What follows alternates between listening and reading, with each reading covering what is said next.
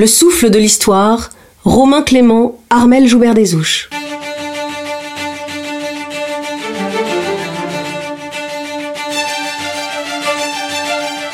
Adolf Hitler, le diable au corps, dernier épisode.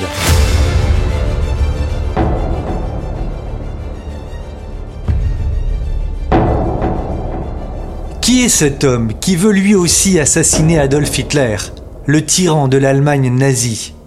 Il est le fils d'un agriculteur, convaincu qu'Adolf Hitler représente un immense danger pour l'Allemagne. Gorgelzer travaille comme un fou pour parvenir à son objectif, chaque soir durant des jours, il s'introduit à l'intérieur de l'immense brasserie Burger Braukeller. Là, à l'abri des regards, cet homme passe des heures entières à creuser un trou dans un pilier pour y placer sa bombe artisanale.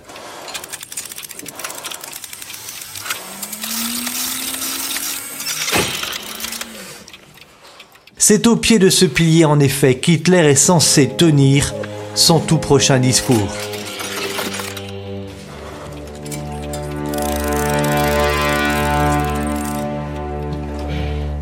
En fait, Gorgelzer, qui est aussi ébéniste, est un petit génie. Il réalise un engin capable d'exploser à la minute près. Sa bombe doit exploser 144 heures après qu'il eut quitté la salle et s'être mis à l'abri, quelque part en Suisse. Tout est prêt. Nous sommes le 8 novembre 1939, Hitler pénètre dans la Burger Braukeller, la salle est comble, plus de 3000 personnes attendent le discours du patron du Reich. La bombe doit sauter à 21h20 précise. Lorsqu'Hitler termine son discours et descend de l'estrade, résonne dans la salle l'hymne du Parti national-socialiste. Mais que se passe-t-il? La salle se vide. Il reste encore une centaine de personnes lorsque...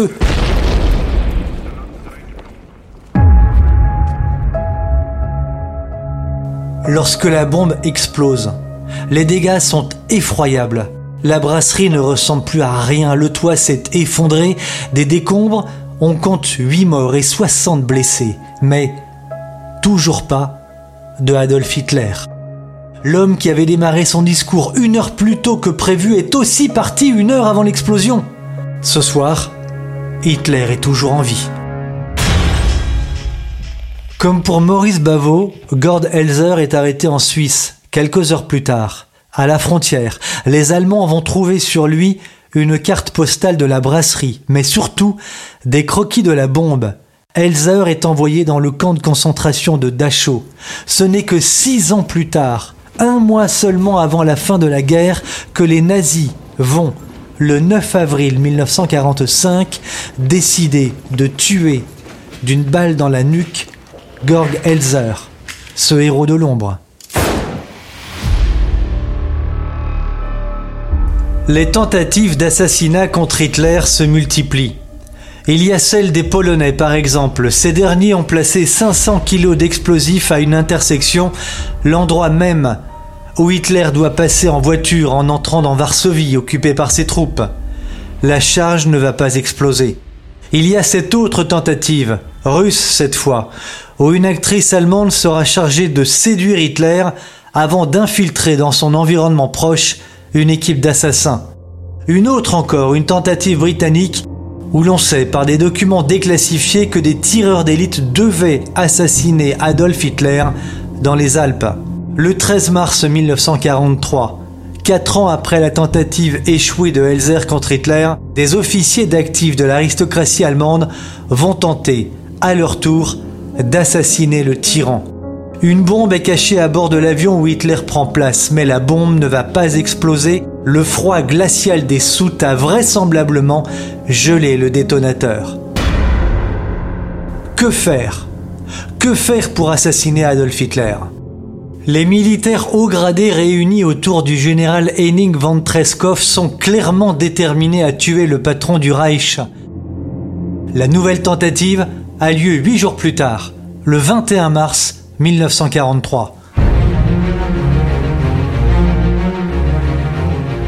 Jean Goujon, bonjour. Vous êtes euh, auteur, compositeur, euh, mais aussi grand passionné de l'histoire de la Seconde Guerre mondiale.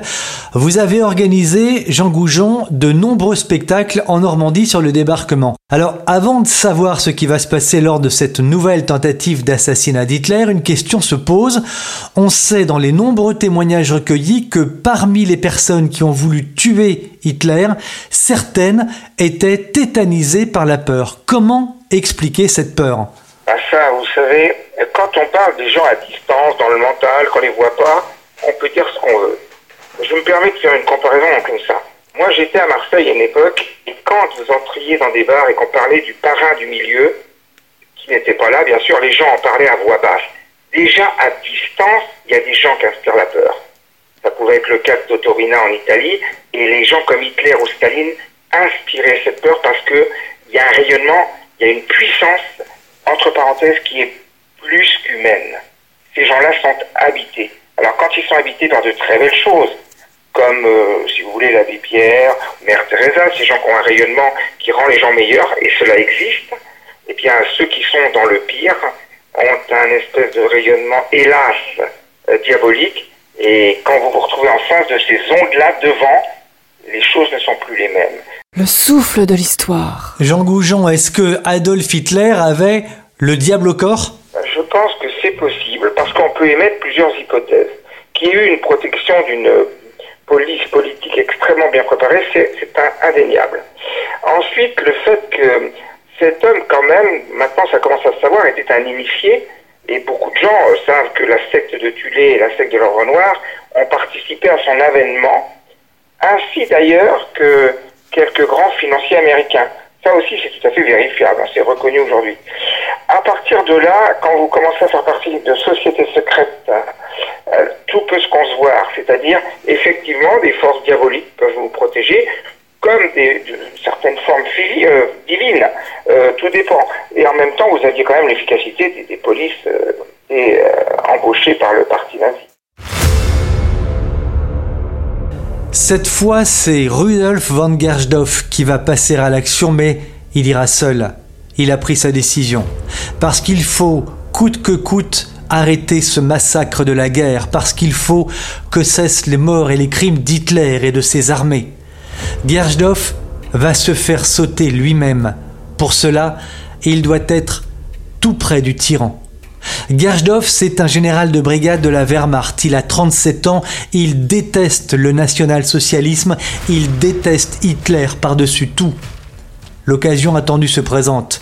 Une exposition se tient à l'arsenal de Berlin sur les armes prises aux soviétiques. Gersdorf est détaché comme expert de l'exposition. Hitler arrive sur les lieux.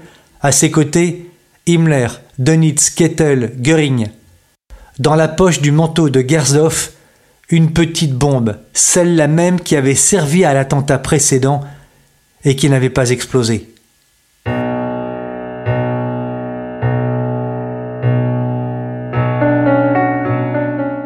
Hitler termine son discours.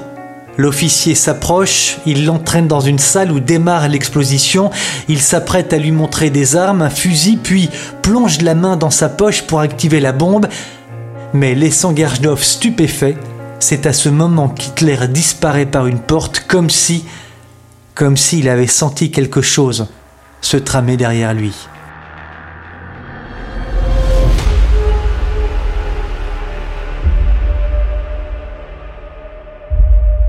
Gersdorf fonce alors dans les toilettes pour désamorcer sa bombe.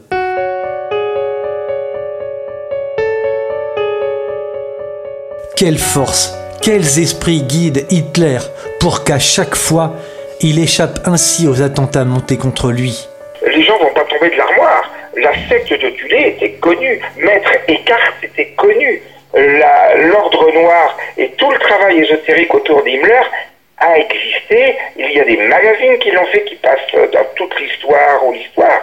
Donc c'est pas complètement inconnu quand même. Et certains historiens, de vous à moi, commencent à sérieusement s'y intéresser. Hitler, selon vous et son entourage, pratiquait l'ésotérisme? Alors, euh, tout dépend de l'entourage dont vous parlez. Certains non. Euh, que Hitler ait été initié, ça c'est une chose certaine. Euh, de là à vous dire qu'il prenait... Hitler beaucoup consultait beaucoup les mages. et, quand, et pour ne serait-ce que prévoir des attaques, savoir des choses. Et quand ce que le match lui disait ne lui plaisait pas, il faisait exécuter. On ne peut rester que interdit face au nombre d'attentats auxquels il a échappé. Mais oui, c'est ça. C'est très surprenant. Le souffle de l'histoire, Romain Clément, Armel Joubert Desouches. Il est tout de même bon de savoir ou de se rappeler les propos presque diaboliques tenus par nombre des gardes-chiens de Adolf Hitler, comme Heinrich Himmler, par exemple, l'un des plus hauts dignitaires du Troisième Reich, tenait ce genre de propos le 4 octobre 1943. Que les autres nations vivent dans l'opulence ou qu'elles meurent de faim, cela ne m'intéresse que dans la mesure où nous avons besoin d'esclaves pour notre culture. Sinon cela ne m'intéresse pas. Si dix mille femmes russes tombent d'épuisement en creusant un fossé anti-tank, seul m'importe l'achèvement du fossé anti-tank pour l'Allemagne.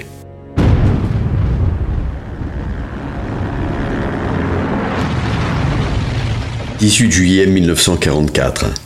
Aérodrome de Rangsdorf, Berlin. Un jeune et brillant officier allemand vient de monter dans un avion qui doit le transporter en Prusse orientale, dans un endroit appelé la tanière du loup. C'est le quartier général d'Hitler, un complexe de blocos immense en pleine forêt aux portes de l'Union soviétique dans ce qui est aujourd'hui l'actuelle Pologne. Cet officier, un colonel, porte des signes distinctifs. Il a perdu un œil, il a deux doigts en moins à la main gauche. Le résultat des combats très durs dont il a été la victime quelques mois auparavant en Afrique.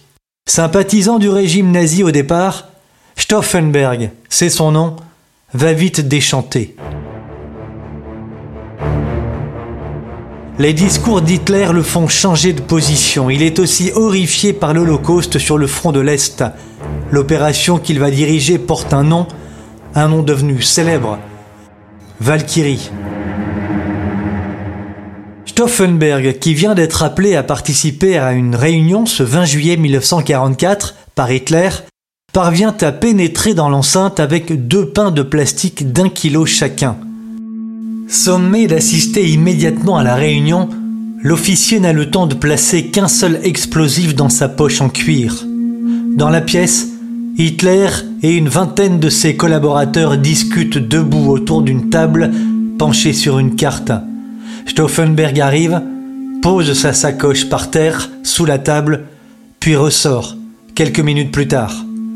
Dans la pièce, Hitler et une vingtaine de ses collaborateurs discutent debout autour d'une table penchée sur une carte.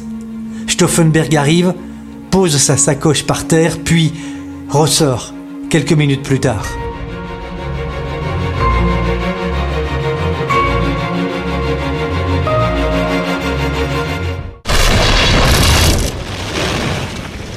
La déflagration est énorme. Elle souffle un mur, les fenêtres, le plancher, le plafond s'est effondré. Dans les gravats, quatre morts et invraisemblable, Hitler s'en sort avec quelques égratignures.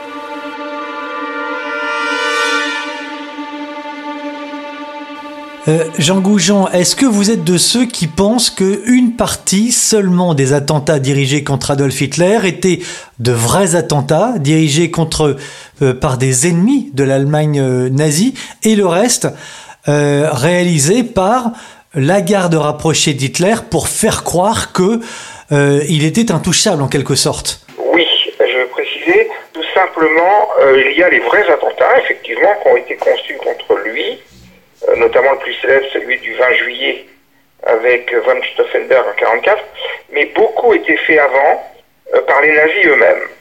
Le but de la manœuvre, c'était que comme ils les avaient préparés, ils pouvaient les démonter, et ainsi on disait, oh, ces gens-là sont efficaces, et à partir de là, on pouvait décourager un certain nombre de le faire. Après, il y a eu les attentats qui, qui se sont faits euh, naturellement et vraiment. Et ça voulait démontrer la toute-puissance de la police qui protégeait Hitler, que ce soit les SS ou la Gestapo. Donc, vous savez, hein, je vais vous dire de, vous à moi, j'ai bien peur que ça se fasse aujourd'hui, que ça soit encore à la mode, et que les Américains puissent également le faire. Quand les gens ont parlé après la guerre, voire certains en fin de guerre, eh ben, ils ont carrément euh, lancé la vérité en disant nous préparions ça, et ils expliquaient l'intérêt de ces genres de choses. Mais par quoi? Mais par qui donc? Adolf Hitler était-il protégé? La guerre est finie depuis 77 ans et cette question demeure. Durant la guerre de 14-18, en octobre 1914, alors qu'il menait ses premiers combats, le jeune soldat Adolf Hitler fut juste blessé alors qu'un obus explosa près de lui. On sait aussi qu'il fut gazé, qu'il s'en sortit indemne. En première ligne, à Ypres en Belgique, pour son premier baptême du feu, le bataillon d'Hitler fut décimé. Sur les 3500 hommes du groupe, il n'en resta que 600. Hitler faisait partie de ces 600 survivants. Un grand merci à Jean Goujon d'avoir accepté de participer à ces trois épisodes consacrés aux attentats dirigés contre Hitler. Merci à mon confrère journaliste grand reporter Jean-Baptiste Naudet. Je rappelle le titre de son ouvrage Seul pour tuer Hitler aux éditions Novice. Merci enfin à Charles Ruan pour sa voix tout à fait extraordinaire. Le souffle de l'histoire, Romain Clément, Armel Joubert-Desouches.